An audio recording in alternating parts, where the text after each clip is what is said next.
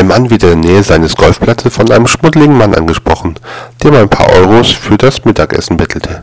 Er nahm sein Portemonnaie, zog 10 Euro heraus und fragte den Obdachlosen, wenn ich dir dieses Geld gebe, kaufst du dir ein Bier anstatt Essen?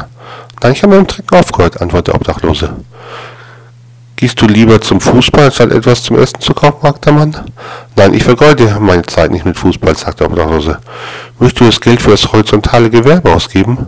Ich habe noch keine Geschlechtskrankheiten, protestierte der Obdachlose.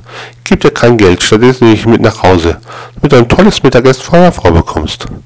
Der Obdachlose wieder verdutzt. Die Frau wird wütend auf sie sein. Ich bin dreckig und rieche nicht besonders, sagte der Mann.